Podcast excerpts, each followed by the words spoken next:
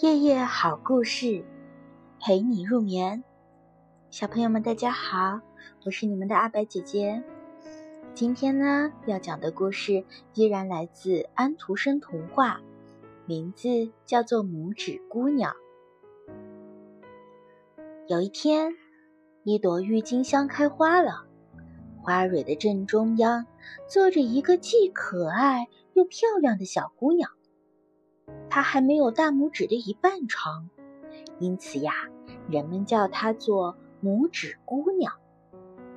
拇指姑娘的摇篮是一个漂亮的胡桃盒，有一个盛水的盘子，水上浮着一片很大的郁金香花瓣。拇指姑娘白天就在这里玩耍，她坐在那片花瓣上，用两根小小的羽毛做桨。快活地从盘子的这边滑到另一边。一天晚上，一只又丑又大的癞蛤蟆一把抓住拇指姑娘的那个胡桃壳床，背着她跳回了自己的家中。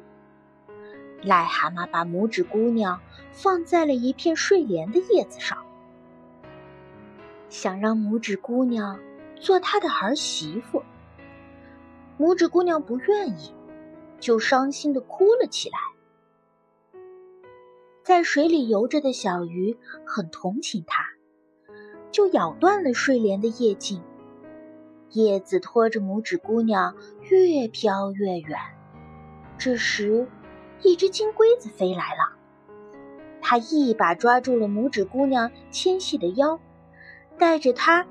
一起飞到树上去了，要让拇指姑娘做他的妻子。可是其他的金龟子都说她很难看，所以啊，劫持她的那只金龟子最后也不愿意要她了。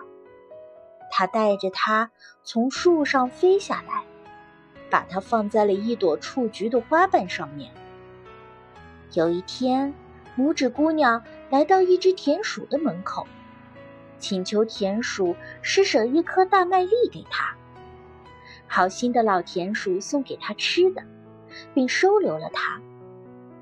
一天，家里来了一个客人——鼹鼠。老田鼠希望拇指姑娘嫁给鼹鼠，但拇指姑娘不愿意跟着这只不喜欢阳光的鼹鼠结婚。过了些日子，鼹鼠挖了一条通到田鼠家的地道，并请老田鼠和拇指姑娘到这条地道里散步。在地道里散步时，拇指姑娘看到了一只冻僵的大燕子。这天晚上，拇指姑娘偷偷跑到那只燕子的身边。当她把头贴在这只鸟的胸膛上时，发现。他的心脏还在跳动。原来啊，这只鸟并没有死，它只不过是冻得失去了知觉。拇指姑娘赶紧找了些棉花，紧紧地裹在这只鸟的身上。第二天夜里，燕子就活过来了。燕子在这儿住了整整一个冬天，拇指姑娘把它照顾得很好。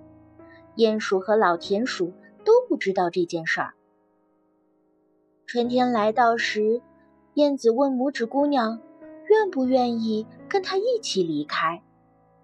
拇指姑娘不忍心离开，她知道，如果她就这样走了的话，老田鼠会非常的难过的。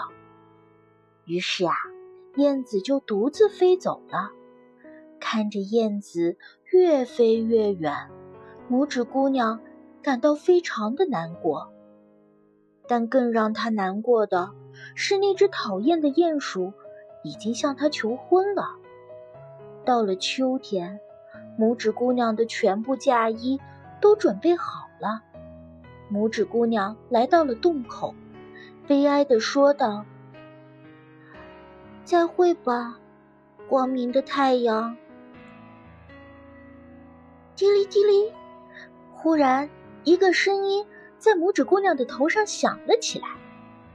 她抬头一看，正是那只她救过的大燕子。燕子说：“我要飞到南方去了，你愿意跟我一块儿走吗？”“好的，我愿意跟你一块儿走。”拇指姑娘说道。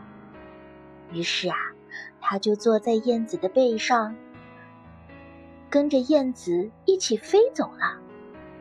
最后，他们来到了一个温暖的国度，那里百花盛开。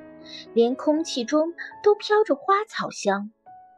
燕子把拇指姑娘放在一片宽阔的花瓣上面，拇指姑娘感到十分惊奇，因为在那朵花的中央坐着一个小小的王子。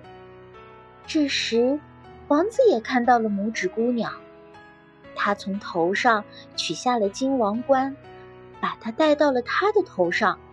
并请求他做他的妻子，这样他就可以做所有花儿的王后了。这位王子才真正配做她的丈夫呢。因此呀，拇指姑娘就对这位王子说：“我愿意。”从此呢，拇指姑娘就过上了幸福的生活。